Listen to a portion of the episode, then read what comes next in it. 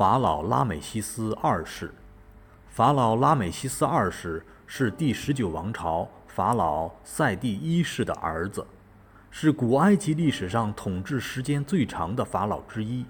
他在位时间长达六十七年。在最初的时候，拉美西斯帮助他的父亲塞迪一世进行统治。他曾经跟随他的父亲参加了无数场在利比亚和努比亚进行的战役。在拉美西斯二十二岁的时候，他就已经领着他的两个儿子在努比亚指挥战役了。拉美西斯二世继位不久，赫梯的势力已严重地威胁着埃及的既得利益。拉美西斯二世调集约三万军队，除埃及人，还有外国的雇佣兵，开赴奥伦特河畔的要塞卡迭什。赫梯国王穆瓦塔尔率军迎战。赫梯人引诱埃及军队进入设伏地区，然后以大量战车兵猛攻埃及军队，后者溃败，法老险些被俘。幸亏援军及时赶来，搭救了法老，也挡住了赫梯人的追击。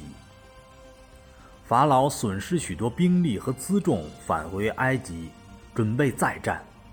在阿蒙神庙废墟的墙壁上。至今还保留着卡迭什战役的记载，在这里描述法老如何胜利杀敌。同样，在赫梯人的编年史中也自称是这次战役的胜利者。若干年后，拉美西斯二世又出兵叙利亚，终于取得对赫梯的胜利。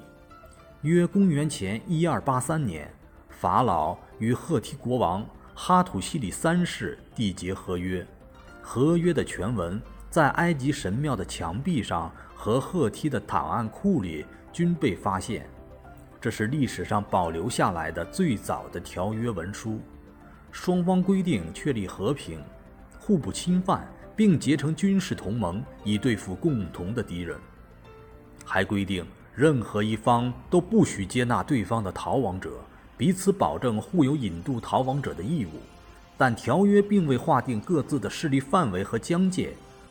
事实上，订约之后，叙利亚北部仍在赫梯王国的控制下。